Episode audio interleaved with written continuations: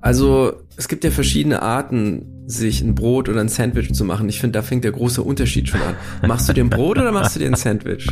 Sag Bescheid. Ja, großer bitte. Unterschied. Also, richtig, das ist genau. Ein Unterschied. Und dann gibt's nochmal einen Unterschied, wenn wie elaboriert die Stufe ist, in der du das Sandwich zubereitest. Gibst du dir richtig Mühe? Also machst du es so wie, packe ich in die Show Notes, wie der Koch-YouTuber, na, dessen Namen ich nicht mehr weiß, aus New York. Mhm. Binging with Babish, jetzt der ah, dann tatsächlich ja. angefangen hat, Musikvideo, äh, Musikvideos sag ich schon, ähm, Essen aus Filmen nachzukochen. Und da gibt's eine mhm. Folge, da macht er ein Sandwich, das dauert irgendwie 40 Stunden oder so. Und das ist dann halt What? halt auch sensationell, ja. Ja, mit dem Ich erinnere mich an das, so. Ich erinnere mich an das Film-Sandwich aus Kill Bill, das Bill gemacht hat. Oh, Erinnerst du dich? Ja, wie er das auch so zubereitet, sich mal den ja. Finger kurz leckt, dieses Messer in der ja. Hand hält. Ja, ja. sehr schön. Die, den, den, das ist, das ist, ähm, ich kenne das aus, aus Großbritannien und USA, ungetoasteten Toast. Ja, ja. Ernsthaft als, als Trägermaterial für irgendwas zu verwenden. Das ist ganz schön feist. Ist ganz schön feist aus unserem, aus unserem brotstolzen Kulturkreis hier. Ja, und dann Sehr auch noch das gesagt. bisschen Kante abschneiden. Das ist ja, ja. furchtbar für uns. Ja, ja also ich mache das übrigens auch manchmal. Es gibt ein, eine bestimmte Sandwich-Art, die muss man mit, mit ungetoastetem, weißen, amerikanischen, großen Toast machen. Deine, deine Oscar Wilde Gurken Sandwiches. Deine genau. Cucumber Sandwiches. genau. Zur Oscar Wilde Nacht. Ja, ja, klar, ich weiß. Sehr schön. Also, ich wollte nur sagen, es gibt da verschiedene Level. Und jeder kann natürlich sich ein Brot machen. Und wenn ich an unsere Schulzeit zurückdenke, gut, da hatte niemand ein Brot, da haben wir in der schäbigen Mensa gegessen. Aber kleine Klammer, wir mussten dort das Fastfood essen, weil das war das Einzige, was so durchgebrannt war, dass man sich nicht irgendwie verletzen konnte daran oder so, weil keine Krankheiten gekriegt hat. Ähm, also ich erinnere mich gerade, ja. Ja, der kulinarische Albträume erwachen in dir wieder, ne? Also. Oh, fantastisch. Wow. Ja. Ja, das ist Gut. gute, gute Bruchstelle zwischen, ja. Zwischen Profi und Amateur, das stimmt wohl. Richtig, weil Aber wenn du nämlich du? ins Geschäft gehst und das kaufst, dann äh, ist es oft so, dass der es entweder den Anschein von, von Professionalität hat, weil wieso schmeckt denn das Bäcker-Sandwich, was glaube ich 90 Prozent der Deutschen essen, anders gefühlt, als wenn man das selber machen würde, mit den gleichen Zutaten zumal.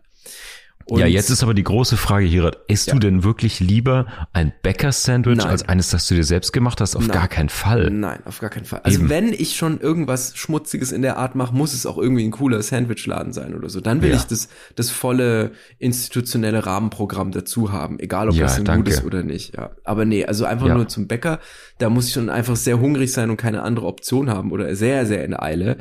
Äh, dass ich das mache. Nein, auf gar keinen Fall. Ich, ich würde, ich, oder ich kaufe bei Bäckern regelmäßig alles Mögliche außer diesen belegten Dingen, weil ich weiß nicht, wie das, der, wir können jetzt so eine Nord-Süddeutschland-Studie machen, aber hier ja. gibt es die Angewohnheit, Mayonnaise drauf zu packen auf ja. alles. Ja. Das ist, das ist ein absoluter Albtraum. Das ist ein halbes Glas Mayonnaise auf deinem, auf das deinem ist ziemlich Brötchen, eklig, weil Mayonnaise Sandwich. profitiert ja gerade davon, dass es einen dünnen Einsatz erfährt, finde ich. Tja, eigentlich. also Eigentlich. um Butter zu ersetzen zum Beispiel, finde ich das Exakt, gut, exakt. Ja. Aber dann, Schöner. der Mayonnaise-Geschmack ist ja sehr aufdringlich. In Süddeutschland ist es Remoulade. Ja, richtig. Da ist überall Remoulade Du hast vollkommen drauf. recht. Ja. Das ist vollkommen recht.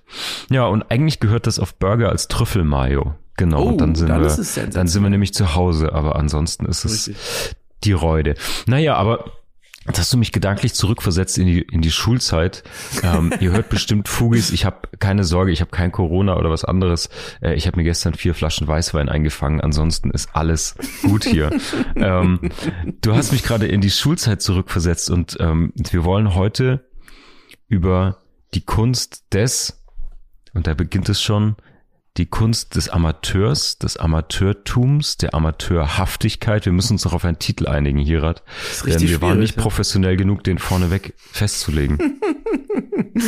naja, auf Tja. jeden Fall geht es irgendwie darum, Amateur zu sein und was das mit der Kunst und der Kunst des Lebens zu tun hat. Und ich habe mich dran erinnert, wie die Schule, und da sind wir so ein bisschen in deinem Berufsalltag, da so eine Zäsur für mich war, weil als Kind probiert man ja einfach immer alles aus. So lernst du also vom Sprechen und Laufen bis hin zu im Spielerischen alles Mögliche erfahren, lernen, ausprobieren. Da gab es gar nicht diese Kategorie von, habe ich das jetzt gelernt, habe ich das trainiert, bin ich da gut drin, dann machst du halt. Und wenn es irgendwie Spaß macht oder interessant ist, machst du es so lange, bis du entweder zu blutige Knie hast oder es dann eben funktioniert.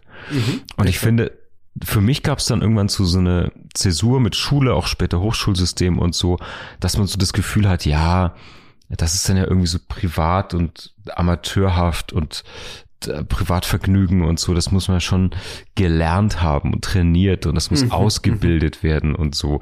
Und ich glaube, das ist eine gute Bruchstelle, weil ich empfinde das als was sehr Deutsches, dass man immer so eine klare, harte Kante von, ja, okay, du hast ja das gelernt oder studiert und hast dafür dein kleines Prüfsiegelzertifikat auf den Hintern geknipst bekommen und dann darfst du nur das tun auch.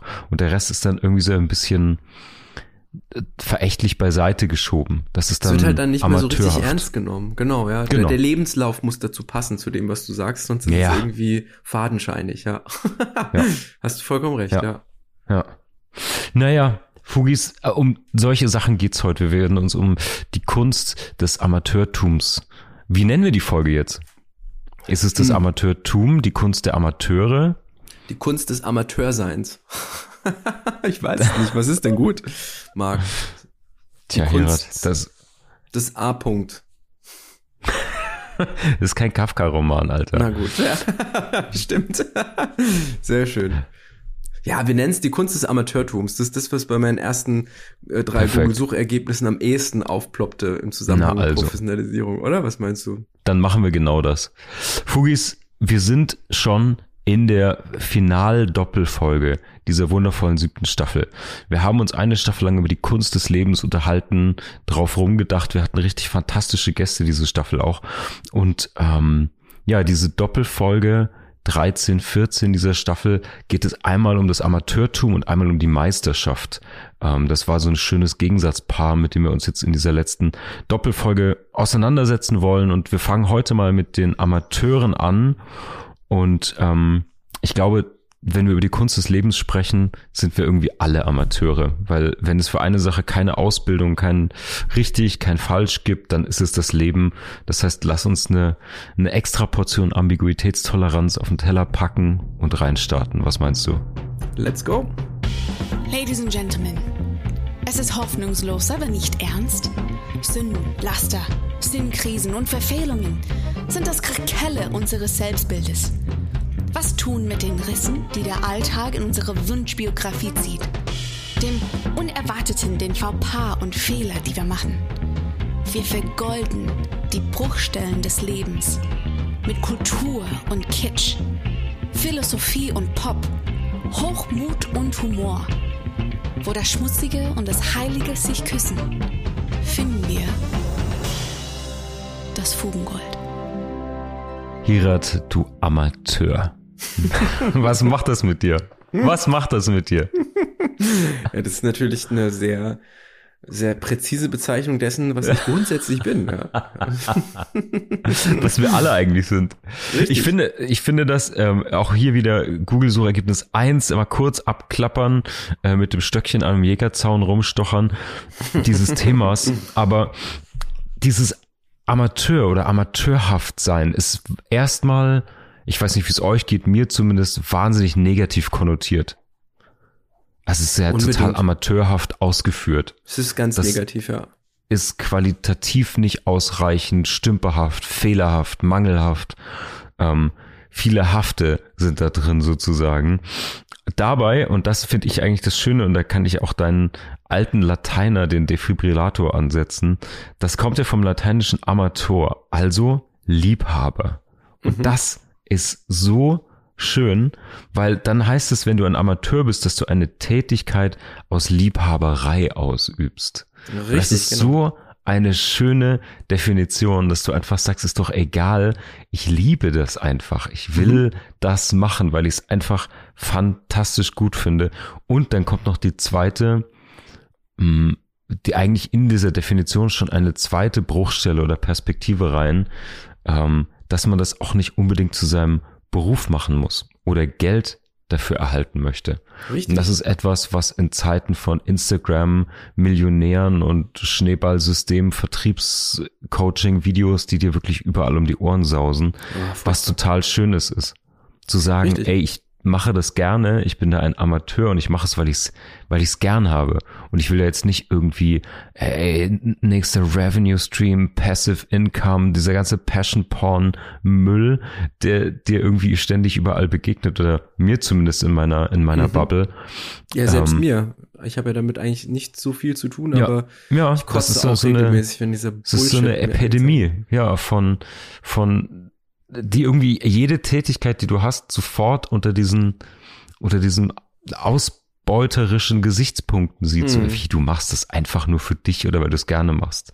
Quatsch, ja, da kannst du, kannst du schön Bitcoin mit meinen, da kannst du schön Income generieren, Alter. Nee, lass es mich doch einfach mal machen, weil ich es lieb habe, so, ja. Ja, Late Stage Capitalism ist das tatsächlich, ne? So. Mhm.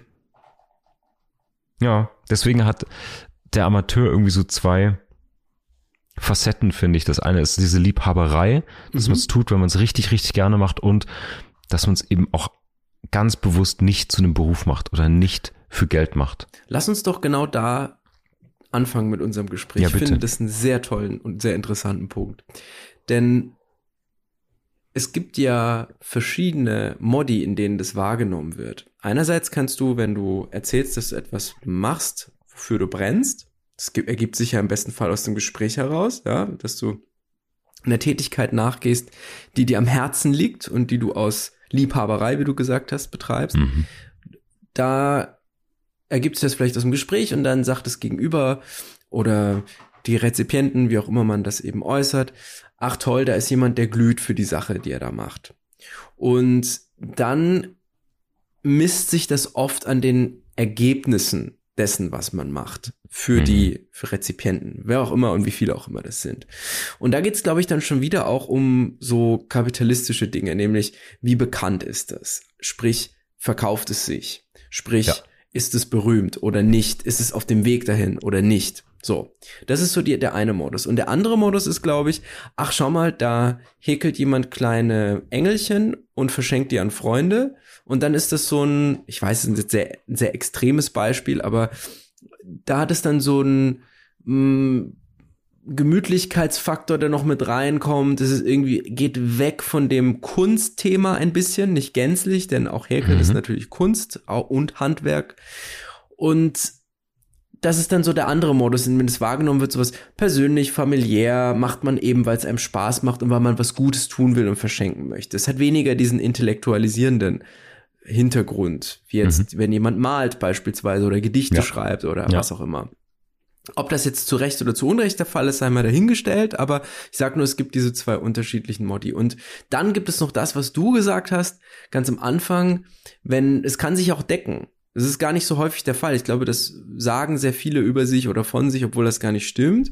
Man macht etwas aus Liebhaberei, schöner Begriff, und endet dann dabei, das als Beruf zu machen. Man geht mhm. also vom, jetzt ganz radikal in diesen Gegensatzpaaren gesprochen, vom Amateurhaften hin zum Professionellen. Und aber, glaube, und da muss ich kurz rein, da muss ich ja. kurz rein, dass das ist nämlich ein Faktor des Professionellen. Deswegen haben wir ja als nächste Folge auch Meisterschaft mhm. äh, und nicht Professionalität, denn mhm. Deine Profession ist eben, womit du Geld verdienst. Das sagt aber noch nichts, weil du jetzt gerade über die Kunst kamst, zum Beispiel mhm. über die Qualität davon aus. Aber Richtig, da komme ich, das stimmt. Da komme ich gleich nochmal drauf. Ja. Ja, nein, absolut. Also ist auch gut, wenn wir das vielleicht als nächstes erörtern, um ein bisschen Klarheit ja. herzustellen. Aber ich wollte nur sagen, wir sind vielleicht auch gar nicht so frei von diesem Lebenslaufthema. Ich weiß, dass es bei dir anders ist. Du, du, du gehst da nicht so folienhaft an, an Menschen ran. Ich auch nicht. Also ich würde jetzt auch nicht sagen, wenn mir jemand erzählt, dass er ähm, ich, boah, ähm, ja, ich bin ITlerin, sagt sie, und mhm. aber eigentlich interessiert mich, ähm, sagen wir mal, Lyrik und mhm. ich schreibe Gedichte und versuche die mhm. auch zu verlegen und zu veröffentlichen. Und ich, mein Traum ist, dass sie irgendwann in der Buchhandlung stehen und Leute meine mhm. Gedichte lesen. So. Da würde ich auch nicht sagen, ja, aber du bist doch gar nicht ausgebildet als Lyrikerin. ja. ja Wäre auch irgendwie ja. dämlich. Also, oder man kann das beliebig extrapolieren, das Beispiel. Aber glaub, ich glaube, viele gucken da so hin und denken sich dann, weiß nicht, sag mal, vielleicht ist es auch wieder nur meine Perspektive. Ja, Lyrik, so damit kannst du halt kein, kommst halt nicht in Lohn und Brot. Und als ITler ist doch schön, oder ITlerin in dem Fall, verdienst viel Geld und kannst dir gut gehen lassen, bist relativ flexibel, je nachdem, ja. in welchem IT-Bereich, aber ja, ja, musst dir keine Sorgen machen, sag ich mal. Findest du, dass, dass ja. da oft auch das so entwertet Absolut. wird. Der Kunstbereich ist quasi so, ja, Absolut. Ich hab, ist auch unsicher genau. und instabil, aber das ist muss man ja deswegen nicht abwerten. Das ist ja der Punkt. Genau. Und jetzt wäre spannend zu sagen, ähm, wir nennen sie mal Lisbeth, möchte aus der IT in die Lyrik gehen. Ja. Und ähm, Hermann möchte vom Sachbearbeiter, weil er eine Leidenschaft für Architektur hat, zum Makler werden. Mhm. Und jetzt ist natürlich die Frage, wir können auch die Geschlechter neutral oder spezifisch, äh, unspezifisch machen. Aber die Frage ist, ob die mit den gleichen Themen konfrontiert werden. Ja, weil also das, das Geschlechterthema müssen wir ausklammern, weil das müssen wir unbedingt ausklammern. Ja einen, einen Unterschied zwischen Mann und Frau und gerade auch in der Wahrnehmung der Berufe und so weiter. Ob das auch wieder gut oder schlecht ist, ist was anderes, aber es gibt einen Unterschied in der Wahrnehmung definitiv. Und deswegen würde ich den vielleicht ja. mal, wie du gesagt hast, auch ausklammern okay, erstmal. Da machen wir es anders.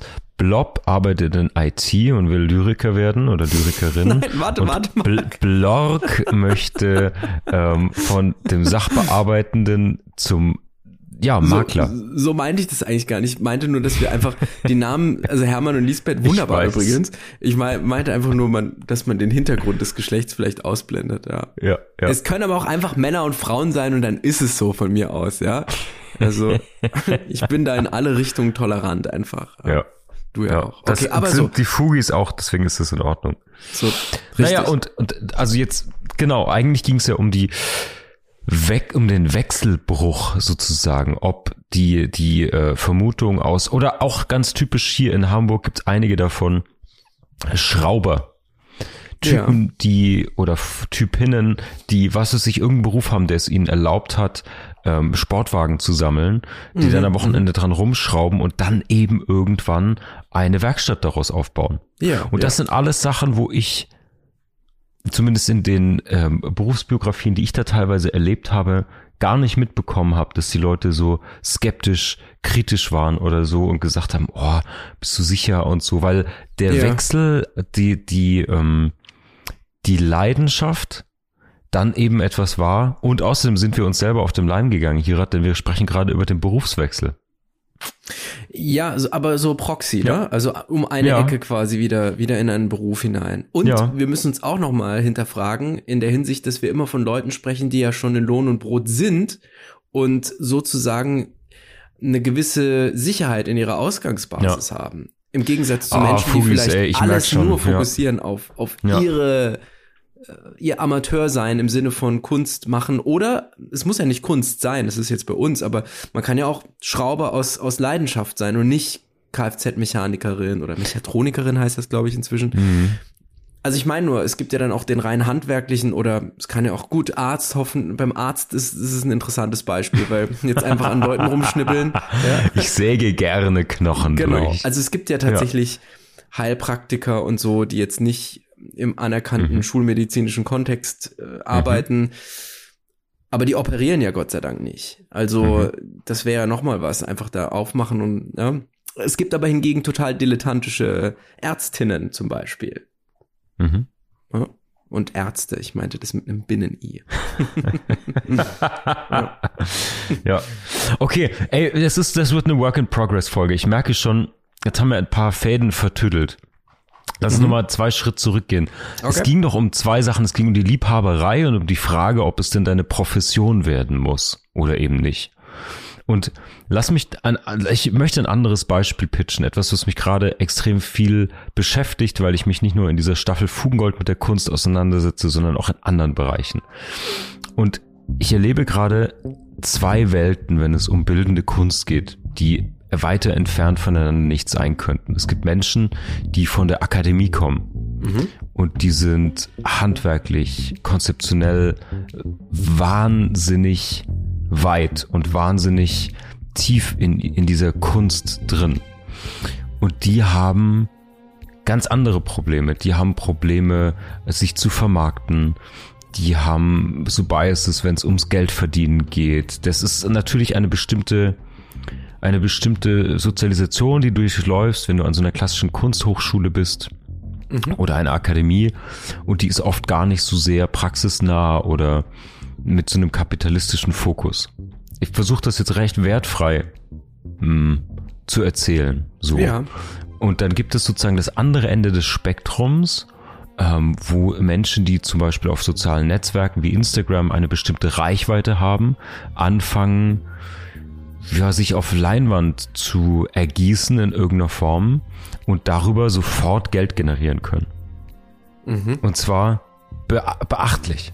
Mhm. Beachtliche Summen für Werke und sich sofort, also es wird zu so einer Art Folie. Ähm, und also die Folie sozusagen, die Inszenierung als Künstlerin, als Künstler, ähm, alle Posen, die kennt man, die Fotografien an der Leinwand, die Details, ähm, alle viel zu schick und sauber natürlich, als jeden Pinsel angefasst zu haben, aber das ist ein geiles Insta-Profil und so. Und Beide sind in ihrem Bereich professionell und Amateure. Die Rollen sind nur genau vertauscht. Wenn du jemand von der Kunstakademie siehst, der vielleicht ein gigantischer Maler ist, der sieht mhm. aber, weil es halt das schick ist, total abgerissen aus.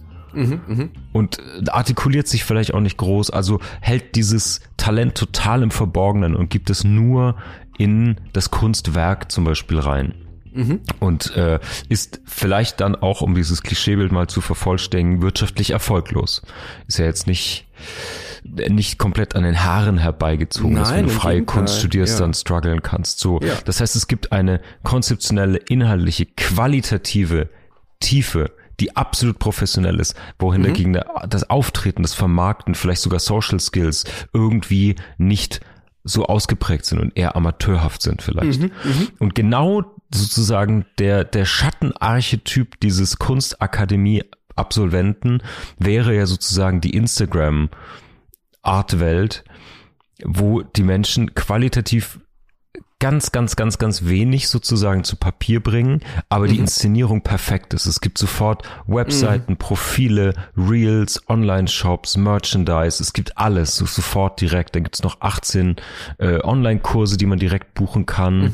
Äh, dann gibt's so ein, was weiß ich, eine Inca Hot Chocolate und eine Fußmassage und dann kriegst du mhm. noch dein, dein Porträt um die Ohren geschlagen, so gefühlt. Und das ist, ähm, das sind so zwei komplette Gegensätze, finde ich gerade, was Amateurhaftigkeit oder Amateurtum und ähm, ja, vielleicht Meisterschaft angeht oder auch Professionalität. Finde ich, wenn ich ganz kurz da andocken darf, spannend in der Hinsicht auch, dass der Diskurs dich ja dazu zwingt, gewiss, in gewisser Weise Professionalismus oder ja, hm, wie soll ich denn das sagen? Professionalismus ist ja schon wieder ein eigener Begriff. Also der Diskurs zwingt dich in gewisser Weise scheinprofessionell zu sein, so zu tun, als wärst du professionell, denn das ist hm. die einzige Art und Weise, Beispiel Instagram, zu partizipieren und rezipiert zu werden. Und ja, wobei, ich muss kurz einschränken, mhm. das sind natürlich die für die Allgemeinheit Richtig. und die Nutzerinnen lesbaren Faktoren Richtig. der genau. Professionalität. Genau. Und das genau, ist der genau. Unterschied. Ja. Das ist ja schon ein eigenes Regelset. Das ist ja keine echte oder in wenigen Fällen echte, echt professionell, sondern ja, wobei auch das schon wieder zur Frage steht. Also was will ich eigentlich sagen?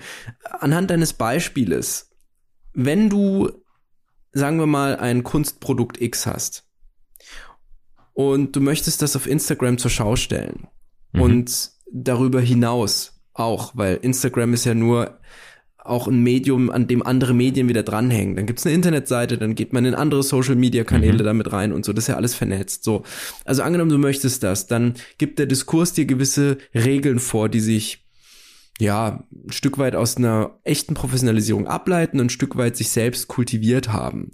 Und mhm. diese Regeln bestehen darin, beispielsweise gewisse Werbestrategien zu nutzen, gewisse eine gewisse Form der Erscheinung, eine gewisse Ästhetik abzubilden und, und, und. Und das ist die einzige Möglichkeit, sich da zu veröffentlichen für die Allgemeinheit und wie die Allgemeinheit das liest, wie du gerade noch ähm, wichtigerweise ergänzt hast. Und dann gibt's ja in diesem Rahmen auch nochmal Leute, die wirklich professionell sind und ja. ähm, die eben Teams dahinter haben, die daran arbeiten, la la la.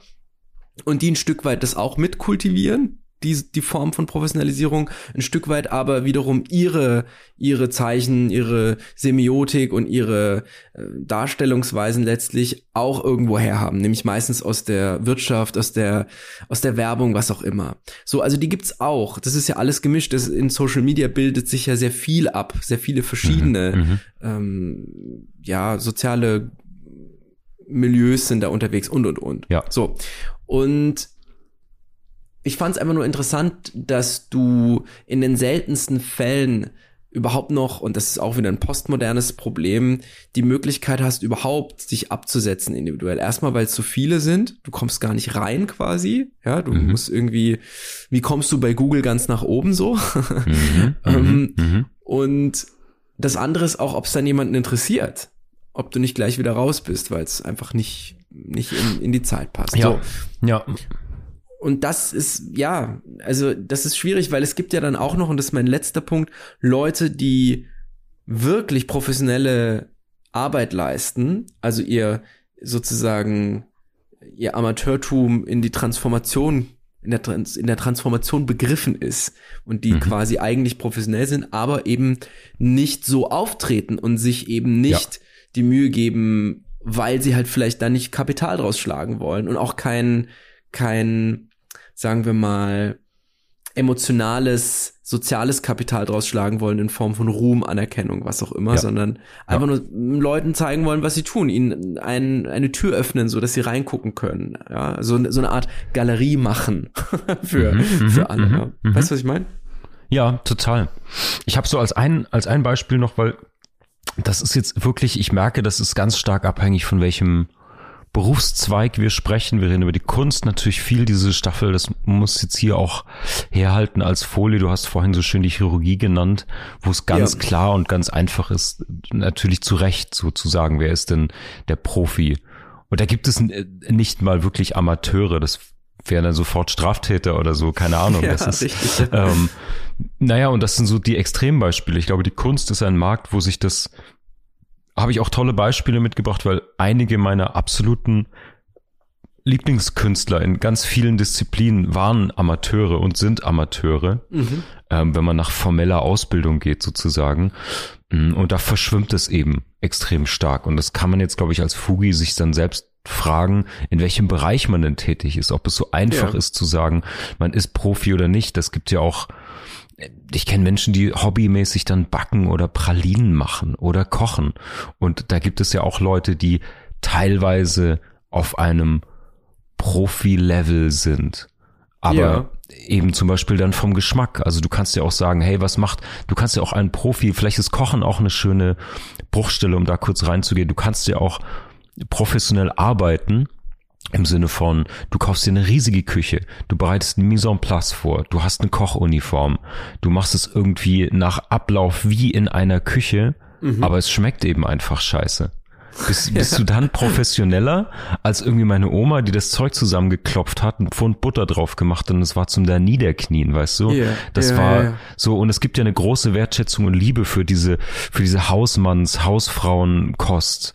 Ähm, die natürlich mit Absicht gar nicht professionell ist und deswegen so etwas Besonderes ist. Und das ist Richtig, ja. eben total abhängig von dem Bereich, von der Bruchstelle, die man sich gerade anschaut. Genau. Und wieder umgekehrt, um auch dein Oma-Beispiel noch aufzufassen, mhm. wenn Menschen mit den normalen Mitteln, die sie haben, unglaubliche Gerichte auch in der Darstellungsweise kochen und normal meine ich jetzt normal plus, also das, was man sich als Mensch heute in Deutschland lebend noch zusätzlich an an Luxus in der Küche rauslassen kann, ohne jetzt wirklich da so eine so eine Großküche dann draus zu machen, in der mhm, dann mhm. alles irgendwie noch mit Kacheln und Aluminium und oder was Edelstahl, nicht Aluminium. Ähm, ne, also ich meine nur, dass man sich bestimmtes Werkzeug noch holt, was vielleicht ein bisschen teurer ist und und äh, ja. eben aber auch das, ne, es ist ja Kochen ist ja auch immer die Schwelle von Kunst und Handwerk Oder die, ja. die, die, die Mischung von beidem.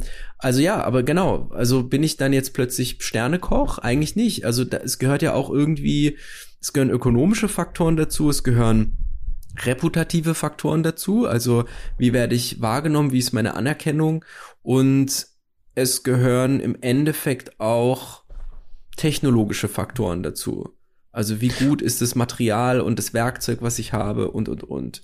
Ja, und, und, und das finde ich beim Kochen, da ja. muss ich kurz rein. Ja, ja. Es gehört, glaube ich, eine Verortung in eine Linie dazu, weil wenn, gerade wenn du jetzt sagst Sternekoch oder so, da geht es ja mhm. irgendwann um sehr, sehr viel andere Sachen, so wie Innovationsfähigkeit. Ja. Wie Originalität, wie verortest du dich? Kannst ja, du Originalität ähm, ist ganz wichtig, ja. ja, ja Traditionen aufgreifen, in welcher Linie begreifst du dich auch? Und das ist jetzt, um es zum Beispiel auf die Kunst oder so zurückzuführen, etwas, was da total offensichtlich wird oder gut und schnell offensichtlich wird, welcher mhm.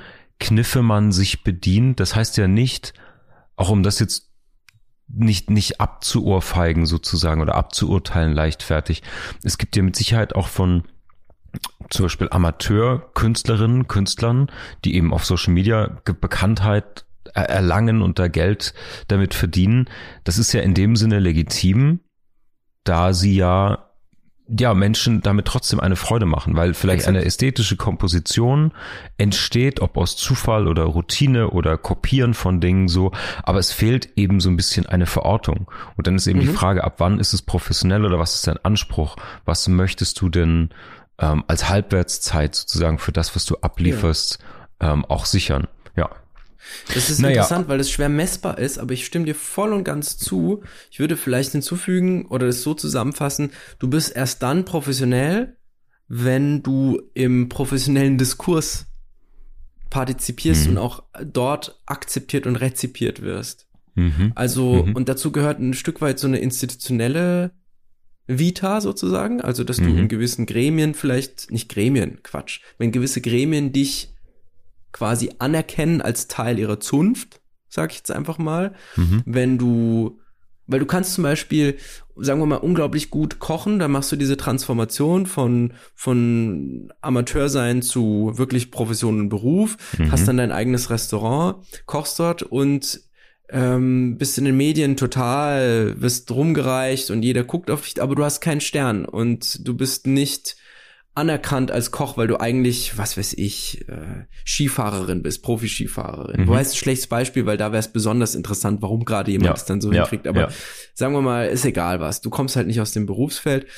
Und wenn du aber nicht in dieser Szene anerkannt wirst und nicht da mitmischst, dann hast du halt einfach ein Restaurant um die Ecke am Ende, das in den Medien bekannt ist und nicht Naja, umgekehrt, aber guck mal ja? jetzt, ja, aber dann vermischst du ja auch wieder die Faktoren der Professionalität. Dann würde man ja Geld damit verdienen und Leute damit erreichen. Das wäre ja auch schon professionell. Dann, also ja, das stimmt das, schon. Ja, ich habe jetzt einen schon, sehr engen ist, Professionalitätsbegriff gerade. Ja, stimmt. Ja, ja, ja das ja. ist nämlich interessant, weil der ist, ähm, ja, das ist natürlich ein ein Wespennest dann, weil wie viele wie viele Menschen gibt es denn dann, die dann keine Profis wären durch diese Adelung, die die fehlt? Richtig, Aber genau. Und vielleicht das ist ja auch schlimm. Uns, lass also ich finde das ja auch konkret machen. Ne? Ich finde es ja so antidemokratisch. Das ist ja das, was mhm. mich was mich so nervt. Und äh, dazu habe ich übrigens ein, ein schönes Beispiel. Ich habe zwei Uhrenbeispiele, ähm, die kann ich Oha. noch abfeuern, wo es weniger um die Uhren selbst geht. Sage ich ja immer dazu und am Ende geht's dann doch um die Uhren. Aber okay, okay.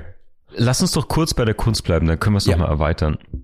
Denn ich finde, bei allem, was wir jetzt sprachen, und obwohl es natürlich die Bewegung gibt, dass viele Menschen, und ich finde das grundsätzlich total positiv, also ich bin da irgendwie optimistisch. Das heißt, egal wie viele hunderttausende Amateurkünstler es gibt auf Instagram und auch wenn die, das wäre jetzt die negative Sicht sozusagen, ja, Geld des Menschen bereit wären, Aufmerksamkeit, Geld, Lebenszeit, Leidenschaft ähm, von Menschen, die sich für Kunst interessieren könnten, wenn mhm. viel davon abgelenkt wird auf Menschen, die aus anderen Beweggründen oder mit einem anderen Anspruch oder eben einer anderen Haltung auch Kunst behaupten, Kunst zu produzieren, dann ziehen die das natürlich erstmal aus dem Kunstmarkt ab. Vor allen Dingen Kapital, könnte man jetzt mhm. mal ganz wirtschaftlich getrieben sagen. So, ey, wenn ich mir halt Insta-Art kaufe für, was weiß ich, 10.000 Euro, etwas, was halt schiere Ästhetik nur ist oder so, hm, das ist jetzt auch eine andere Diskussion, aber das fehlt natürlich erstmal dem Kunstmarkt, wäre eine Lesart. Ich denke wiederum, hey, wenn sich mehr Menschen überhaupt der Kunst zuwenden, egal wie die jetzt mal ist qualitativ, ähm, und darüber eine Leidenschaft entdecken, dann sind sie trotzdem gehuckt für die gute Sache. Weißt du, und mhm, das ist das, mhm. was ich dann auch glauben will und muss und, und möchte, gerade wenn es zum Beispiel um Kunst geht, dass du sagst, hey, vielleicht ist es einfacher, so ein paar dekorative Kleckse jetzt mal anzufangen zu kaufen und vielleicht mhm. weckt ja darüber aber trotzdem und wächst das Interesse an Kunst und anderer Kunst und dann werden eben vielleicht doch wieder Galerien und Museen unterstützt und so. Anyway, auf jeden Fall hat eigentlich Kunst trotz allem diesen Nimbus des Könnens und des mhm. Trainings. Ja, genau. Vielleicht für mich, vielleicht bin ich auch total veraltet damit, aber ich finde, Kunst hat immer noch was extrem Heiliges. Das hat eigene Akademien und Hochschulen, es hat Meisterschülerinnen und Schüler mhm. und es hat so eine wahnsinnige Aura. Und manche begegnen dem mit Verachtung und Sport natürlich, andere äh, mit großer Wertschätzung und Hochachtung und so. Aber ich finde gerade im Bereich der Kunst, ob das popkulturelle Kunstwerke sind oder wirklich bildende Kunstwerke, das ist durchzogen von Amateuren die Klar. auf jedem Level große Anerkennung haben. Und das fand ich so interessant. Und ich habe ganz viele Lieblingsamateure in der, in den Rängen meiner Helden sozusagen. Also mhm, wir können mhm. mal wieder natürlich über, über Musik kommen. Ähm, Eric Clapton, Jimi Hendrix, Prince, Dave Grohl, Frank Zappa, alle keine Profis im Sinne mhm. von sind die klassisch ausgebildet. Nicht haben die sich selbst einfach Music beigebracht. Und, genau. genau. Ja. also unter anderem auch, und das wusste ich nicht, das habe ich für diese Folge, bin ich drüber gestolpert, Thelonious Monk. Für alle mhm. Fugis, mhm. die den nicht kennen, das ist ein legendärer Jazzpianist für Improvisation, Komposition. Der hat wirklich eine neue Standards gesetzt zu irgendwie. Mhm. Hat sich selbst beigebracht. Wahnsinn. Also das ist so wie aus der, aus der Hobbyküche zum Drei-Sterne-Restaurant. So mhm. muss man sich das vorstellen. Einfach selbst Sachen zusammengeballert und es ja, ja Autodidakt. Die, die ganze, und, äh, genau. Ohne dass wieder, wie, wie es mit dem Begriff des Amateurs auch der Fall ist, wird es ja oft äh, ein bisschen pejorativ benutzt, hast du ja am Anfang mhm. schon gesagt. So von ja. wegen, ja, kann's nicht richtig, ist aber schon gut trotzdem, weil halt selber ganz viel reingesteckt, ja. Und ja. das ist, glaube ich, die falsche Haltung oder nur eine Haltung einfach so, die, die nicht, nicht ganz zutreffend ist, ja.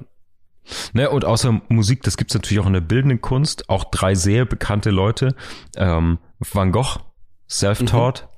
Henry Rousseau, Frida Kahlo, also so ganz, ganz große Namen einfach, wo du sagst, mhm. hey, keine, keine Akademie besucht, nicht diesen klassischen Werdegang gegangen und ähm, weltberühmte Sachen erschaffen, ja. die viele Menschen bewegen, die fachlich gut besprochen werden und so. Und dann ist natürlich die Frage, und ich habe eine schöne Bruchstelle für dich da mitgebracht. Ja. Mm, lass uns entweder bei der Kunst, aber vielleicht auch bei der Musik bleiben, weil das, glaube ich, noch für noch mehr Fugis anschlussfähig ist, weil wir alle irgendwie Kurt Cobain und Nirvana noch im Ohr haben, so gefühlt. Mhm. Und da natürlich das Herausragende auch ist, dass die eigene Stile erschaffen, weil sie nicht diese Limitation eines klassischen Trainings erfahren haben. Das heißt, du kannst natürlich irgendwie wilder und innovativer sein oder ungezähmter oder vielleicht auch freier in diesem Arbeiten ohne diese ohne ein klassisches Training. Und das hat aber in beide Argumentationsrichtungen Grenzen. Also ich glaube nicht, dass du als Metallica oder Nirvana oder so ein klassisches Stück wiedergeben könntest. Dafür brauchst du natürlich eine bestimmte professionelle Form der Bildung oder mhm. Ausbildung oder des Trainings. Auf der anderen Seite ähm, wenn ihr mal einen richtigen Cringe-Moment wollt, zieht euch mal rein, wie David Garrett, dieser klassisch ausgebildete Geiger, Fiedler, mhm. Metallica covert. Aha. Das ist ein absoluter Cringe-Moment, weil er eben mh, mm, über ausgebildet ist, sozusagen. Er schafft es nicht mehr rau zu sein und diese, mhm, mhm. sch, diesen Schmutz, diese Zwischentöne, die wichtig sind, dieses geknurrte, gejaulte, gefiebte, unsaubere, was den Charme von gerade populärer Musik und damit einer, einer populären Kunstform oft ausmacht, das kann er nicht. Mhm. Ne? Also es funktioniert irgendwie in beide Richtungen auch nicht und trotzdem sind es alles Profis in ihrem Bereich und dann vielleicht auch wieder Amateure.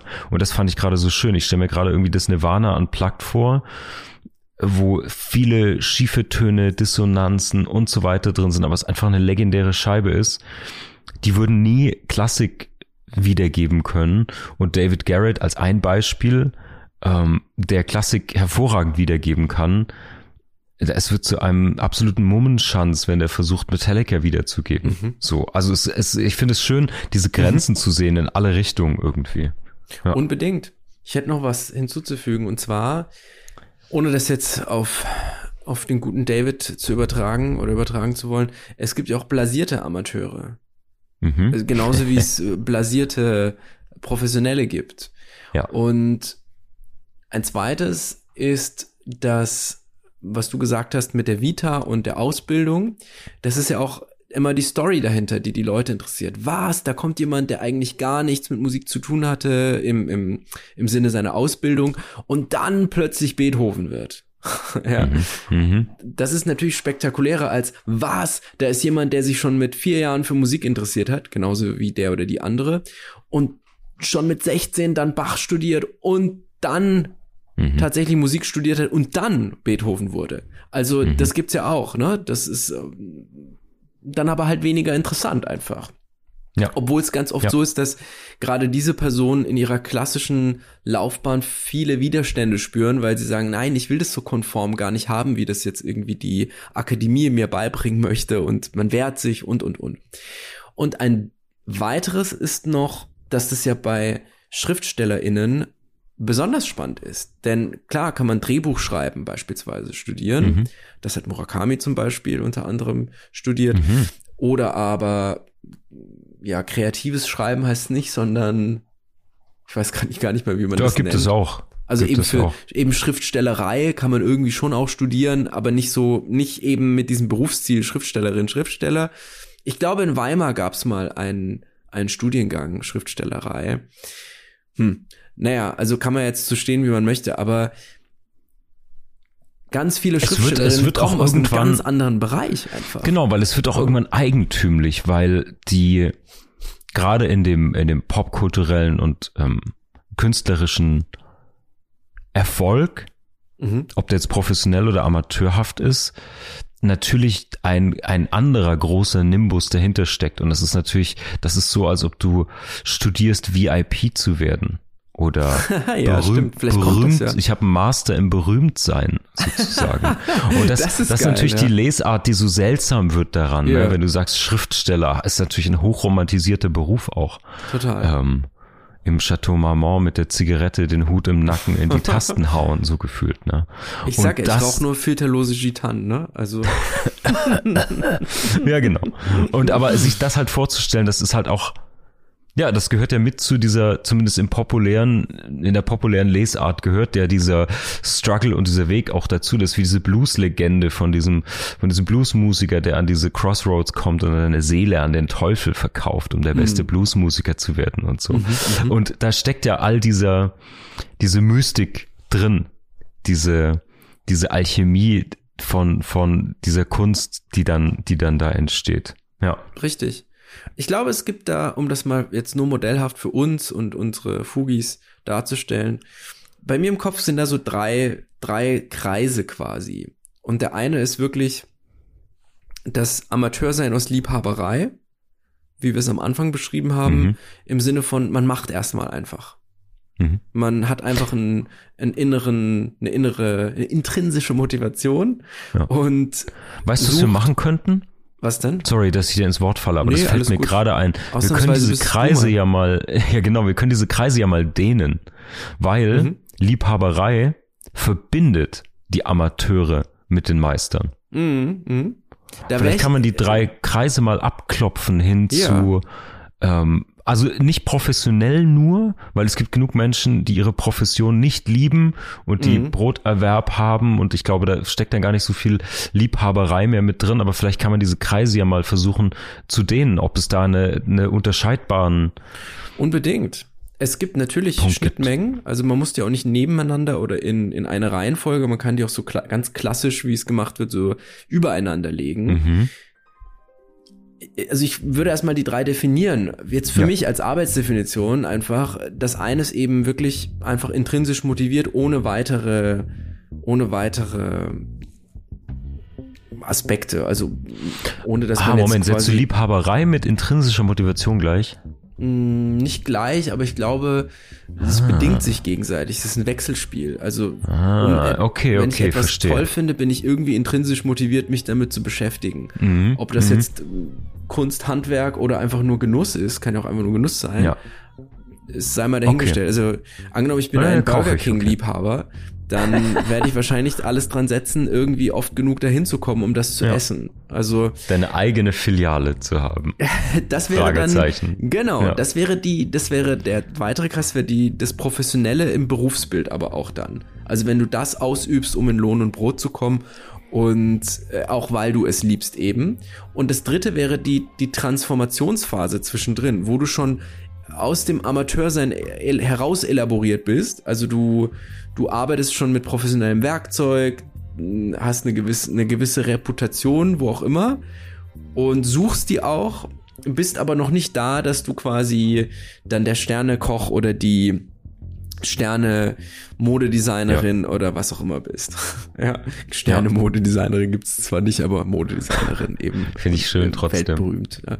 Also irgendwo da und alle diese drei haben natürlich Schnittmengen, ist ja klar ich glaube einfach, dass, dass äh, es gibt da bestimmt auch noch viel mehr Stufen dazwischen, da kann man ja überall reingucken, aber ähm, die Frage danach, ob die intrinsische Motivation und die Liebhaberei das gleiche ist, das ist spannend, denn es gibt ja auch Professionalität ohne Liebhaberei. Es gibt Leute, die können etwas einfach gut, obwohl sie das gar nicht, gar nicht lieben. Gibt's doch mhm. auch. Ist zwar wahrscheinlich eher selten, aber gibt's. Also, oder das aufgegeben haben zugunsten von etwas anderem, was sie lieben und nicht so gut können. Wird doch ganz oft, ist doch auch so ein, äh, so ein, so ein vom Tellerwäscher ja. zum Millionär, ja. so ein Narrativ nur umgekehrt. Also da war jemand, der hatte ja. ganz viel Geld erwirtschaftet in einem ganz krassen Beruf und hatte aber gar kein Leben mehr und das hat er 30 Jahre gemacht oder sie und dann festgestellt, warte mal, warte mal, warte mal, Leben ist ja mehr als Geld und, und Arbeit um des Gelds willen und um des Luxus willen, sondern nein, nein, es geht natürlich darum, Menschen Gutes zu tun und, und äh, deshalb bin ich jetzt der barmherzige Samariter oder mhm. die und, und äh, beschäftige mich nur noch mit ideellen Werten und gehen dann darin mhm. auf. Das ist dann quasi das Narrativ in die andere Richtung wieder zurück ja. zu dem, was, was, äh, ja. was cool ist, ja. Ich würde, okay, dann äh, pitch ich drei andere Kreise und zwei Augenpaare dazu. Okay, die, ich bin gespannt. Die gedanklichen Bilder werden immer komplexer. Also, ich habe, ich bin bei diesen auch bei diesem Led Zeppelin Logo, bei diesen drei Kreisen in der, die sich in der Mitte überschneiden sozusagen. Mhm, mhm, und ich schmeiß mal Herz, Cash und Fame rein. Also Leidenschaft, du tust es, mhm, mhm. weil du es liebst, weil du es machen willst unbedingt. Du bekommst Geld dafür und Fame im Sinne von Anerkennung. Und die kann natürlich unterschiedlich sein. Das kann Anerkennung von deinem engsten sozialen Umfeld sein, was erstmal wichtig ist, was manchmal auch nicht da ist. Äh, gerade bei deiner Profession oder so kannst du vielleicht, mhm. ähm, wenn wir jetzt nicht über die geilen, glänzenden Ränge der professionellen Auszeichnung wie Hall of Fame, die Leinwände dieser Welt, die Museen, die Sterneverleihung, sondern eben keine Ahnung, du hast, du bist seit 15 Jahren in dieser Firma und du kriegst so eine, was kriegt man da, eine goldene Uhr oder irgend sowas. Das interessiert ja wirklich niemanden außenrum, mhm. ne? Mhm. Also auch diese Anerkennung ist ja hochgradig unterschiedlich, wie publikumswirksam, wie massenwirksam die ist und worauf du es eben auch anlegst. Ob du so einen stillen Ehrgeiz und Stolz darauf hast oder das irgendwie publikumswirksam machen willst, so. Und ich glaube, diese drei Faktoren sind etwas, was Amateure und Profis oder Meister antreiben kann. Aber es gibt dabei eben jeweils eine Innen- und Außensicht und das wären diese beiden Augenpaare. Und ich glaube, du mm, musst die unterschiedlich bedienen. Also ich habe so das Gefühl, diese drei Kreise können so in die dritte Dimension sich erheben und wie so Balkendiagramme ausfahren und die ja, sind ja. aber natürlich limitiert, inwieweit die ähm, oder die sind nicht unendlich dehnbar in beide Richtungen glaube ich. Also du kannst Sachen machen, weil sie dir wichtig sind, weil die Innensicht irgendwie für dich wichtig ist. Ähm, und du kannst die natürlich auch fürs Außen machen oder das, was außen wahrnehmbar ist sozusagen. Und Unbedingt. irgendwo dazwischen wird sich dann vielleicht der Amateur von der, von dem Meister unterscheiden. Die Frage ist natürlich nur, in welcher Ausprägung. Und in das welcher ist ein sehr schöner Stärke. Moment für das erste Uhrenbeispiel, was ich, was yes. ich, äh, ja. Und zwar auf verschiedenen Ebenen, denn einerseits, es gibt im Kontext von diesen Uhren-YouTubern und Uhren, ja, siehst du mal, wir haben ja schon überlegt, was ist ein angemessener Begriff? Menschen, die sich ästhetisch und handwerklich mit Uhren beschäftigen, Uhren ja. kaufen, Uhren lieben einfach, den Begriff des Aficionado. Und ich, ich hätte jetzt eher ähm, Clocksucker gesagt, aber das ist auch okay. Auch nicht schlecht, ja. Kannst du mal Ach, in den Diskurs einbringen. Ja. Und das ist einfach die spanische Variante von, von ja. Amateur das letztlich. Ist sehr schön. Es beschreibt aber ein bisschen etwas anderes in diesem Kontext, denn äh, das Spannende ist, diese ganzen Uhren-YouTuber, nehmen wir mal die, die kommen eigentlich aus anderen Berufen. Das sind keine Uhrmacher. Also all, es gibt ja. ganz wenig bis kaum, also die Uhrmacher machen meistens Videos, wie sie Uhren revisionieren und es gibt da nur eine ganz kleine Gruppe auch auf YouTube. Ich nehme jetzt mal nur YouTube, weil es sonst einfach zu komplex ja, wird. Ja, klar, klar. Und äh, viele der Uhren-YouTuber kommen eben aus anderen Professionen. Beispielsweise der eine ist eigentlich, ähm, hat, hat äh, Kunstgeschichte und Design studiert, hat aber eigentlich im Musikbereich gearbeitet. Und äh, ja, Musikvideos gemacht. Und äh, ist dann über seine Leidenschaft für Uhren dazu gekommen, einen Kanal hochzuziehen und, und, und.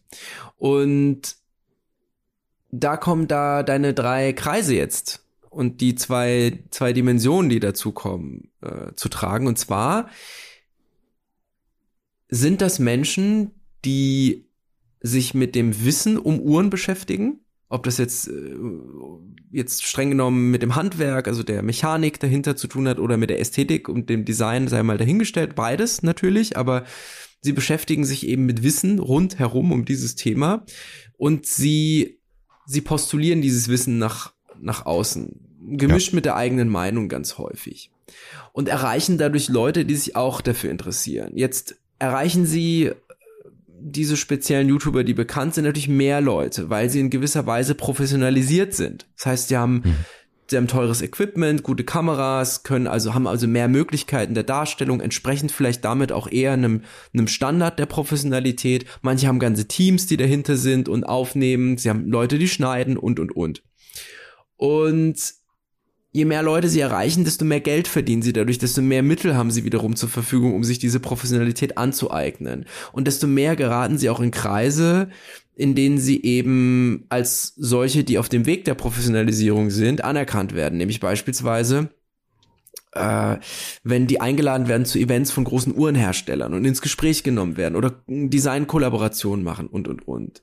Mhm, und da mhm. bewegt sich eben der oder die Amateurin von, von seinem ursprünglichen rein Herzkreis quasi, ja. Ich bin nur hart quasi, ich habe nur Leidenschaft hin zu auch Fame und damit auch hin zu Cash. Also es bedingt sich ja alles irgendwie gegenseitig auch ein Stück weit. Und ja, also so wenn wir so drüber sprechen, denke ich ganz oft, dass das Amateursein immer eine Transformation ist. Und in den wenigsten Fällen äh, bedeutet, dass man in einem Bereich des Amateurseins bleiben möchte auch bewusst und sich nicht davon mhm. emanzipieren will. So scheint es mir zumindest. Und das ist gerade bei den Uhren insofern nochmal spannend, weil der Aspekt des Cash eben nicht nur so ist, wie man gesehen wird, nämlich beispielsweise mit einer Uhr, die man, die nicht jeder haben kann, weil sie zu teuer ja. ist und nicht erschwinglich im Sinne von, sie, man kriegt sie einfach auch mit viel Geld nicht, wenn man will. Dann ist natürlich, wow, guck mal, der oder die hat die Uhr, das ist ja ganz exklusiv. Es muss jemand sein, der da irgendwie entweder sich damit sehr gut auskennt oder gute Connections hat oder einfach ähm, sehr, sehr wichtig ist und deswegen mhm, diese Uhr mhm, haben mhm. kann. Und gleichzeitig ist es aber vielleicht gar nicht so, sondern es ist nur jemand, der sich heraufprofessionalisiert hat. Einfach. heraufprofessionalisiert, ja. Ja, das ist ein guter Punkt nochmal. Das ist ein guter Punkt. Sag mal, gibt es jetzt Uhren mal ausgenommen, ja. aber gibt es einen Bereich, wo du ein leidenschaftlicher Amateur bist? Definitiv, ja. Das ist jetzt, ich überlege gerade, ob das unserer losen Definition irgendwie gerecht werden kann. Mhm. Aber ja, doch, nehmen wir mal das Kochen tatsächlich. Mhm. Mhm. Ich poste nämlich zum Beispiel auf Insta ganz oft Essen, was andere gemacht haben. Ja. Aber nie das, was ich selber gemacht habe. Und mhm. das sieht zum Teil auch ganz cool aus. Also jetzt im Sinne von, ich, ich richte das dann schon so her, dass es auch geil aussieht. Und das behalte ich aber dann so für mich irgendwie. Also ich, allenfalls jetzt mal, wenn Leute zu Besuch da sind und man für die kocht, dann, aber auch dann möchte ich es nicht übertreiben und so, guck mal, wie toll ich kochen kann und da, wie toll ich das darstellen kann, sondern ich schaue dann eigentlich immer, wenn ich was für mich mache und wie es mir dann gefällt, wenn ich da alleine sitze und esse beispielsweise, habe ich auch immer schon so gemacht, dann würde ich es für die anderen genauso machen. Und die sozusagen an dem teilhaben lassen, was in meinem Amateurdasein nach meiner Meinung cool ist so, und cool mhm. aussieht. Aber ich würde jetzt Bilder von gekochtem ganz selten auf Insta stellen oder irgendwie versuchen, das zu reproduzieren und zu sagen. Ich mache das auch mit, mit ähm, ich, ich trinke ja gerne Whisky und ich trinke auch gerne Wein und da mache ich es auch nicht so. Also ich habe auch keine besonders riesige Sammlung oder sowas, aber ich habe halt gute Whisky einfach zu Hause. Whiskys, wie auch immer der Plural mhm. ist. Und wenn jemand da ist und einen mit mir trinken möchte, dann schenke ich ihm halt einfach einen ein. Und äh, gut ist. Also der Rest ergibt sich dann. Da würde ich jetzt auch nicht Fotos machen und sagen, wow, krass, guck mal, ich habe hier den, den 18er äh, Macallan, der kostet 400 Euro, voll geil, ja. ist ziemlich teuer, ja. ich kann es mir leisten und ich habe auch noch Ahnung davon. Mhm. Nee, das ist irgendwie, also, nee, mach ich nicht. Stimmt. Ja. Naja, aber das ist jetzt ja eine, äh, erstens mal, äh, von deinen Whiskers durfte ich ja schon probieren. Aber ähm, mir ist gerade aufgefallen, obwohl wir uns schon so verteufelt lange kennen, ja. ich glaube, ich habe weder bisher für dich noch du für mich gekocht, obwohl wir oft richtig. drüber sprachen. Wir waren immer nur ist zusammen das die Möglichkeit? Essen. Ja. Das ist, äh, ja, ich glaube, das ist richtig so, ja. Ja, ja, nee. Zwei, nee, nee. Wir sind halt über allem anderen auch zwei leidenschaftliche Snobs. Das wird uns ja immer im Wege stehen. ja, auf jeden Fall. Naja. ja, aber ey, das fand ich gerade interessant, weil okay, du hast jetzt sozusagen einen dieser Kreise, nämlich den Fame, den du nicht provozierst über eine Dokumentation oder eine Inszenierung sozusagen. Ähm, und naja, wenn man die Kreise so durchgeht, das ist ja, das ist ja cool. Und du bist ja trotzdem, also so, so weit kenne ich dich ja oder so schätze ich dich ja auch ein, dass wenn du kochst, du das aber trotzdem mit dieser, mit dieser ernsthaften Spiel betreibst. Ne? Also dann muss es ja. schon gut werden und dann ist schon das Equipment wichtig und die Zutaten und die ja. Rezepturen oder wie man das dann auch inszeniert und zelebriert, dieses Ganze. Also, richtig. und ich glaube, da gibt es schon eine große Ambition und, und Ernsthaftigkeit, richtig? Auf jeden Fall. Wobei ich auch da sagen muss, nicht die ganze Zeit. Also. Ja klar, natürlich ich, gibt's mal ein Rührei, genau, aber. Genau, genau. Also man muss dann immer unterscheiden, begebe ich mich gerade sozusagen auf diesen Weg, den ich auch schon kenne. Und ja. Genau, das ist vielleicht der Punkt. Es hat gar kein Ziel. Also mein Ziel ist mit ja. der Ambition nicht irgendwie, dass ich, dass Leute über mich sagen, boah, kann der geil kochen, so, sondern im besten Fall schmeckt ihnen das Essen und sie sagen es von sich, weil, weil, weil das zusammen Essen einfach wichtiger ist. Also der Weg ist viel wichtiger als das Ziel, so, so bescheuert das jetzt auch klingen mag, in dem Fall ist es zutreffend. Aber ja, richtig, genau. Also es ist schon, ich will dann schon in diesem Rahmen, wenn ich das dann schon mache, dann, dann, ja, dann soll's auch, gibt's da auch Spielregeln. Kurze Klammer ich habe unlängst, weil ich mir das selber kaufen wollte, aber meine Frau war äh, schneller, hat mir ein italienisch Kochbuch geschenkt. Mhm. Und ich habe nie Kochbücher benutzt und auch nie nach Rezepten gekocht. Nicht, weil ich arrogant mhm. bin und sage, ah, das mache ich nicht, sondern einfach, weil, weil ich da keinen Bock drauf hatte. Ich wollte nicht so wie so ein Alchemist irgendwie die Sachen zusammenmischen. Ja. Und äh, das Problem ist aber, wenn du sehr lange schon kochst, dann wird es irgendwann langweilig. Und man überschätzt seine eigenen Fähigkeiten und seinen eigenen Speiseplan auch sehr. Und mhm. ich dachte mir, die italienische Küche ist so interessant, da guckt man aber abseits von den Klassikern so wenig hin. Man sagt einfach Pasta, Pizza und irgendwie vielleicht noch äh, hier Meeresfrüchte oder sowas, aber das ja, war's dann. Ja. Da gibt's aber viel, viel mehr noch dahinter. Und das ja, wollte ich mal so ein bisschen erörtern. Und mir hat aber eigentlich so die, die, die Grundlage dafür gefehlt. Ich wollte nicht einfach irgendwie wieder Laptop auf oder Tablet und dann hier, was ist mhm. das für ein Rezept, sondern ich wollte einfach ganz starr irgendwie verschiedene Regionen und dann ein Gericht auswählen, das Bild gleich sehen. Ich wollte auch dieses haptische mit dem Buch und sagen, das ja. mache ich, weil das finde ich geil jetzt so. Und egal wie wie elaboriert das Rezept ist oder wie wie es dann eben nicht der Fall ist. Und da koche ich jetzt Stück für Stück die Sachen einfach nach, klingt jetzt blöder, aus dem Buch halt einfach. Ja, natürlich. Und klar. manchmal braucht's das, weil man dann so eingerostet ist, auch wenn man eigentlich das Herz fürs Kochen hat in dem Fall. Ja. Und wenn dann ja. das jemand isst und sagt, boah, geil, dann bin ich glücklich. Aber ich muss es jetzt nicht mhm. verkaufen quasi, sag ich mal. Mhm, mhm. Finde ich gut. Schönes, schönes Beispiel.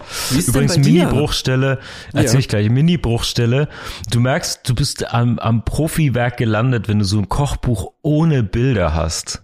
Ja, Diese harten genau. Profi-Dinger. Biolek Alter, immer, ne? ja, ja. Alter, richtig ja. hardcore. Ich hasse die auch. Das ich Schönste an Kochbüchern ist doch, dass man auch so drin, drin schmökern kann. Ja, so natürlich. Ja, ja. Voll. Ja, das andere ist so, also wenn du selber Rezepte schreibst, ist es was anderes. Ja, dann braucht's, finde ich, diese Bilder nicht unbedingt, weil das ja, dann ja, natürlich. sowas so pass it on to the, to the other generation irgendwie, so. Ja. Uh, to the next generation, nicht irgendeine. Aber ich glaube, Wobei, dass, ich kann ja. das am, ich kann das am eigenen Leibe dir erklären. Mein Großvater war Konditor. Und mhm. es gab alte handschriftliche Bücher. Der lebt nicht mehr, ich habe den nie kennengelernt. Und mhm. es gibt eben diese handschriftlichen Rezeptbücher von ihm noch. Ach krass. Es ist teilweise, äh, weiß ich nicht, was dabei rauskommen soll. Yeah. Also auch bei diesem Pass It On habe ich jetzt am eigenen Leibe erfahren, hä, was soll das werden? Weil es dann auch noch so Konditoren-Fachsprech ist, weißt du, so, ja, ja, äh, ja, rollen Sie die Stupfnocken in Flockenform und stäuben Sie sie in die, äh, oh Gott, in die Rebieselhäubchen. So, hä? Ne? Ja, genau. Und du denkst so, was soll das werden? Ist das ja. irgendwie eine Kugel? Ist das eine Schnitte? Ich habe keine Ahnung, so. Das ist richtig gut, ja. Ja, aber das ist schön. Also mir ist gerade noch eine, eine Mini-Kleinigkeit eingefallen, wo, ja. Ich, wo, also pass auf, das fügt ist ein ganz gutes Beispiel für das, was ich gerade erklärt habe. Es gibt manchmal den Fall, dass ich Tomatensauce gemacht habe zu irgendeinem Gericht mhm. und am nächsten Tag Brot übrig ist, dass man nicht mehr essen kann, ohne es in den Backofen zu schieben. Mhm. Wenn das der Fall ist, dann mache ich immer Bruschetta. Oder mhm. eigentlich korrekterweise sind es, glaube ich, so Crostini, weil die dann mhm. eben Bruschetta sind ja, mhm. können ja auch auf einem weichen Brot oder sind vor allem auf einem weichen Brot oder einen nicht ganz so krossen, wenn ich mich nicht täusche. Ja.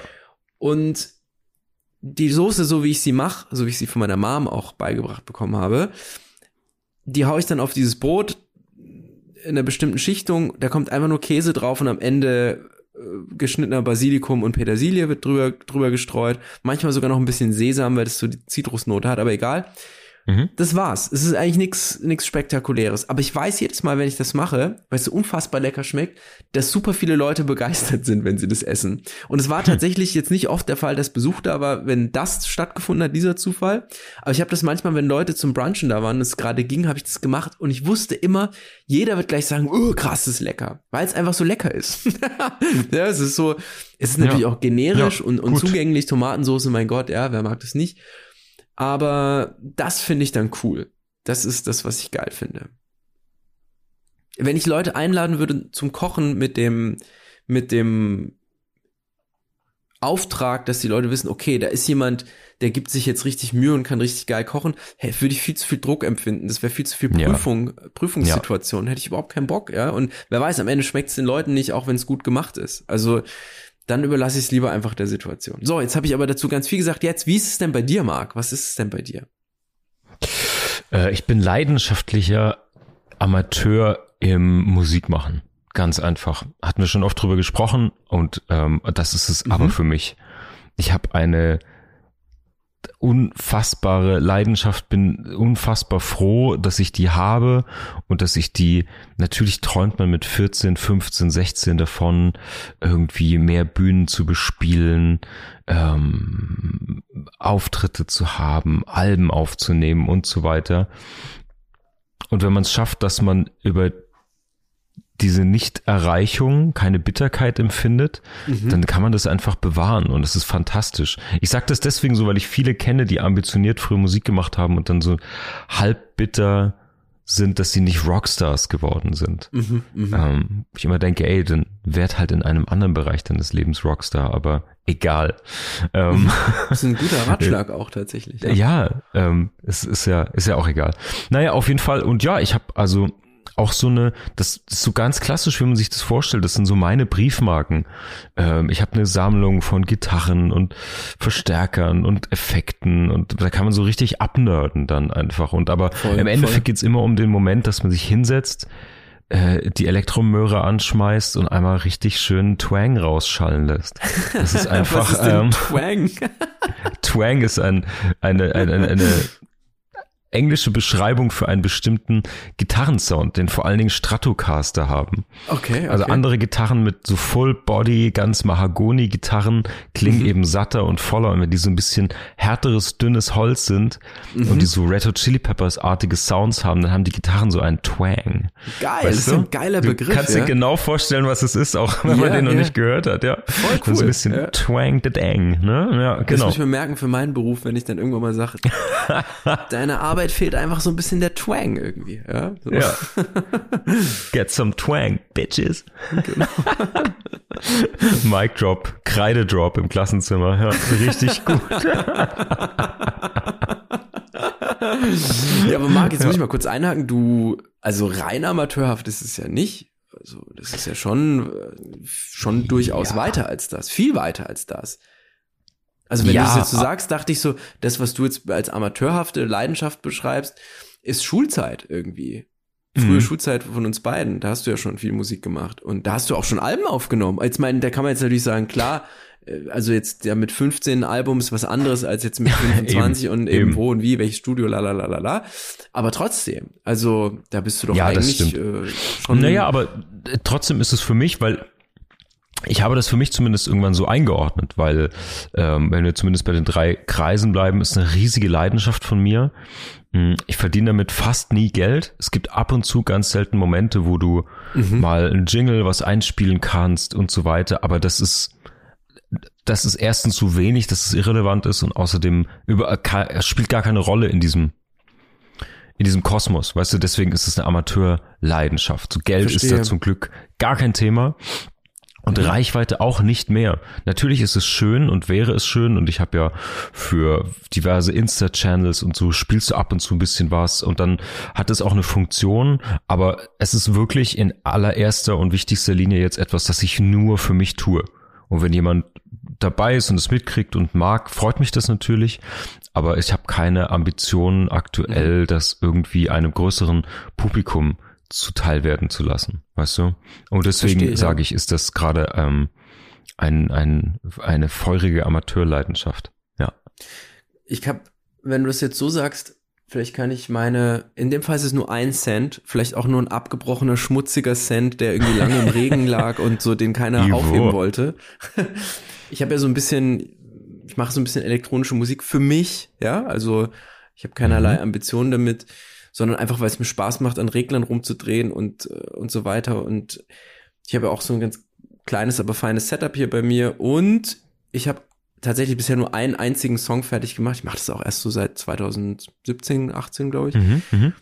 Und ja, also da, ich habe unlängst einen Korg Minilog XD geschenkt bekommen, einen yes. Synthesizer. Und damit spiele ich gerne rum und äh, wie sagt man, to fool around, sagt man ganz oft im mhm. Englischen. Das finde ich mhm. einen ganz schönen, schönen Begriff eigentlich. Und ähm, ich habe einen Song auf Spotify. Yes. Das war's, ja. Aber auch den, also ich habe irgendwann mal auch so eine so eine Facebook-Seite dann gemacht und so, aber ich habe eigentlich mhm. nie irgendwie, das hat, gehörte für mich dann, das haben wir vorhin gesprochen, zu diesem professionellen Rahmen in Anführungsstrichen dazu, dass man es mhm. so ein bisschen hat und so und oh cool, mhm. so Anfangsspirit und ich will mich so ein bisschen auch da so positionieren und zeigen und so. Und das war aber nur ganz kurz. Ich habe irgendwie festgestellt, wie beim Kochen auch eigentlich, ach, so ich weiß, dass es niemanden interessiert, ganz jetzt, jetzt ganz ohne Wertung. Also gar nicht so, weil es irgendwie voll scheiße ist oder so, sondern einfach, weil, naja, ich mache ja auch nicht so viel. Ja, und ähm, selbst wenn ich es machen würde, wäre es vielleicht nicht so, aber ich mache es halt für mich gerne. Und wenn jemand fragt, ach cool, kann man was anhören, habe ich halt diesen einen Song, kann sagen, ja, hör dir diesen ja. einen Song an, so. Aber ja. ich würde es auch nie irgendwo vorspielen oder so, ja, oder auch im, ich war irgendwann mal im Auto unterwegs und dann äh, hat ein Kollege von mir gesagt, ach echt und so, ja, der ist Keyboarder, äh, hier, zeig mal, zeig mal, lass mal anhören und hinten saßen auch noch Leute, da habe ich auch gesagt, boah, nee, irgendwie, nee, ey, du kannst, hörst dir mal in Ruhe an, wenn du alleine fährst, so. Ja. Aber so jetzt diese Bühne zu suchen damit, mh, mm, nee. Aber ich, also ich weiß nicht, ob das der Track ist, den ich auch kenne von dir. Da muss man dazu sagen, einen, ich kenne mich, ich kenne mich überhaupt nicht aus mit EDM oder elektronischer Musik. Ich weiß, ich kann, weiß nicht mal, wo man dich ja, verorten es ist würde, nicht EDM, sozusagen. aber ja. Oh, genau, ja. weil ich glaube, dieser Dance fehlt. Das sind so, ja, das sind ja so Progressionen. Das ist ja recht minimalistisch. Ähm, du siehst mir, ich mir stocke im Vokabular total. Nein, aber ähm, es ist richtig. Es ist einfach Melodic Techno wäre so am ehesten. Es gibt okay. ja im, in dem Bereich gibt's diese festen, festen Genre nicht so sehr. Also es gibt Stücke, die in diese festen Genre passen, aber es gibt viele, die so ganz ja, typisch postmoderne, äh, ganz vermischt sind. Ich finde übrigens, das ist ein schönes Beispiel dafür, dass wir in so einem postmodernen Extrem, in extremer, in postmodernen Extremzeiten leben, wo eigentlich gar keine Genre mehr da sind, so richtig. Und nicht so wie früher zumindest. Es gibt ja auch keine Dekaden mehr. Weißt du, was ich meine? So, es wird mhm. ja oft mhm. davon gesprochen, ich weiß nicht, ob man das so rein behaupten kann, aber dass die 90er die letzte Dekade waren. Und alles ab 2000 aufwärts ist eigentlich so ein Brei irgendwie alles eklektizistisch ohne Ende. Interessante Vorstellung, weiß nicht, ob das so zutrifft. Mhm. Ist ja mhm. aber auch gar nicht unser Thema. Also weißt du, woran ich da gerade kurz denken muss? Das ist total schön. Hau raus. Hast du gewusst, dass äh, Justizminister ähm, Marco Buschmann heißt der, glaube ich, ja, mhm. Marco Buschmann, der produziert Elektro-Tracks und haut die auf Soundcloud Was? raus. Ja. Was? Wirklich? Ja. Ja, Nein. und er hat teilweise Politikerreden, äh, Lindnerreden äh, äh, mit mit Tracks untermalt. Und ah, das ist eine richtig spannende Bruchstelle, finde ich. Wahnsinn, das ist auch eine richtig geile. Danke für diesen ja für diesen crazy Input ja. auf jeden Fall. Weißt ja. du was? Dann erkläre ich jetzt Marco Buschmanns Soundcloud-Profil zu meinem Artwork der Woche. Einfach weil es eine binge- und cringe-worthy Bruchstelle ist. Das ist sehr schön, weil wir hatten ja beschlossen, für die Doppelfolge unseren Fugis etwas für die letzte mitzugeben. Und das ist ja deine Hausaufgabe. Meine Hausaufgabe ist, dann auch in den Shownotes zu finden, ist ein. Ein Video aus einem Rap-Battle-Turnier. Und dann können wir nämlich in der nächsten Folge genau, da werden wir über Meisterwerke sprechen, yes. können wir uns ja genau dieser beiden Beispiele annehmen und mal diesen Grad oder die Gratwanderung vom Amateursein zum Professionellsein ja. mal beschreiben. Na, vor allen Dingen können wir in der nächsten Folge auch endlich deinen dein Wunsch erfüllen, noch einmal kurz über die Mona Lisa zu sprechen Natürlich, und viele andere ja. über ja. Rembrandt und Co. Also wirklich diese diese Meister, weil die teilweise, vielleicht schon mal als Teaser, natürlich schon mittlerweile als Art Panini-Bildchen funktionieren. Mhm. Die sind so oft gesehen, dass man sich gar nicht mehr damit auseinandersetzt. Der Schrei, ähm, Mona Lisa, ähm, Andy Warhols, wie sie alle heißen, mhm. äh, die Bruegels und so weiter, die einfach so dote geguckt sind, dass mhm. du gar nicht mehr checkst, warum die so unfickbar krass waren, als sie zum ersten Mal Aber irgendwie das Licht der Welt erblickt haben. Ja, und deswegen will ich unbedingt über die Mona Lisa sprechen. Ich habe nämlich in den letzten Jahren geradezu eine richtige Mona Lisa, wie sagt man denn? So ein Rausch zu diesem Bild irgendwie. Wow, und okay. Ja, das ist total spannend, weil genau aus dem Grund, den du benannt hast, wie reaktionär ist denn das, sich eine Mona Lisa, ich habe mir echt überlegt, eine richtig große Mona Lisa mir ins Zimmer zu hängen. Habe ich nicht gemacht, aber ja. einfach weil es so ein, es repräsentiert so viel, wenn man das auch dann liest aus der Zeit, in der das überguckt ist, einfach, kriegt es eine ja. neue Qualität. Vielleicht die einzige, die man ihr gegenwärtig abgewinnen kann als neue Qualität. Mal schauen. Mhm. Vielleicht. Mega spannend. Mega spannend. Äh, Fugis, wir sind jetzt wirklich Stunde 15 hier durch eine Folge deletiert. Ähm, ich finde es fantastisch, dass ihr dabei wart. Ähm, ich, was können wir denn mitnehmen? Ich glaube, das Wichtige ist, also, ja. das auch, das auch, schönes Sahnesöschen drüber. ja, naja, also ich nehme die drei Kreise mit, über die ich immer wieder nachdenken werde. Kohle, ja, Liebe, Fame. Gewesen. Mhm. Ja, ja. Mhm. Mal schauen und dann, ich glaube, auf beiden Seiten fühlt sich's gut an. Ich glaube, es ist wichtig, diese Grenzen zu kennen, dass man nicht nur Profi sein muss, nicht nur Amateur sein muss und dass beide Seiten äh, eine Schönheit haben und es total in Ordnung ist, ein leidenschaftlicher Amateur in irgendeinem Bereich zu sein und man nicht diesem Late-Stage-Kapitalismus-Idee nachhängen muss, alles sofort auszuschlachten und mhm. Tutorial-Videos, YouTubes, Online-Coachings, Kurse, ähm, was auch immer irgendwie da, da rauszuballern und auszuschlachten, weil das ist ein ziemlich guter, gutes Rezept, ein ziemlich schneller Weg, eine Abkürzung dafür, dass es irgendwann nicht mehr zur Leidenschaft gereicht, sondern eben so ein Nebenjob wird. Und das mhm. lohnt sich nicht. ja, schön. Ja, mein Lieber. Was sagen wir jetzt ja. Schlaues? Die Fugis wissen Bescheid. Vorletzte Folge dieser phantomanischen Staffel. Fugis übrigens, es ist die Folge 98. Bam. Das heißt, wir haben Staffelfinale mit Folge 99 und dann machen wir eine Sonderfolge, Folge 100, die Jubiläumsfolge Fugengold. Richtig. Freut euch auf etwas Besonderes. Genau, wenn ihr wollt, dann könnt ihr uns natürlich für diese Folge ganz viele oh ja. Fragen schicken. Denn wir haben uns überlegt. Das ist schön.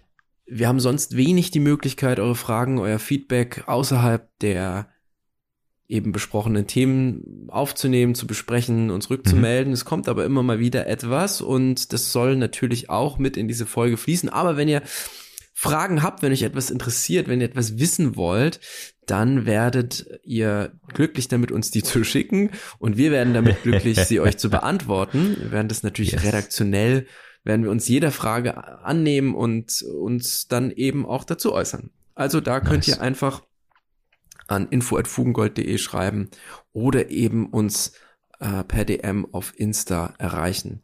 Oder, ja. oder, oder. Perfekt. Perfekt, so machen wir es. Fugis, ähm, bleibt Amateure, bleibt Profis, bleibt vor allen Dingen treue Fugis. Ähm, schön, dass ihr mit dabei wart. Wir sind nächsten Sonntag wieder für euch da mit der zweiten Hälfte dieser Staffelfinal-Doppelfolge und dann geht's um die Kunst der Meisterschaft. Wir hören uns nächsten Sonntag. War's für diese Woche. Wir hoffen, wir können einige Bruchstellen für dich vergolden. Schicke uns gerne deine Fragen und Gedanken per E-Mail oder DM. Wenn dir unser Podcast gefällt, kannst du auch Patreon unterstützen. Mehr Gold gibt es auf www.fugengold.de und überall, wo es gute Podcasts gibt. Cheerio, Fugis! Der Kultur- und Wissenspodcast Fugengold wird produziert vom Sweet Spot Studio.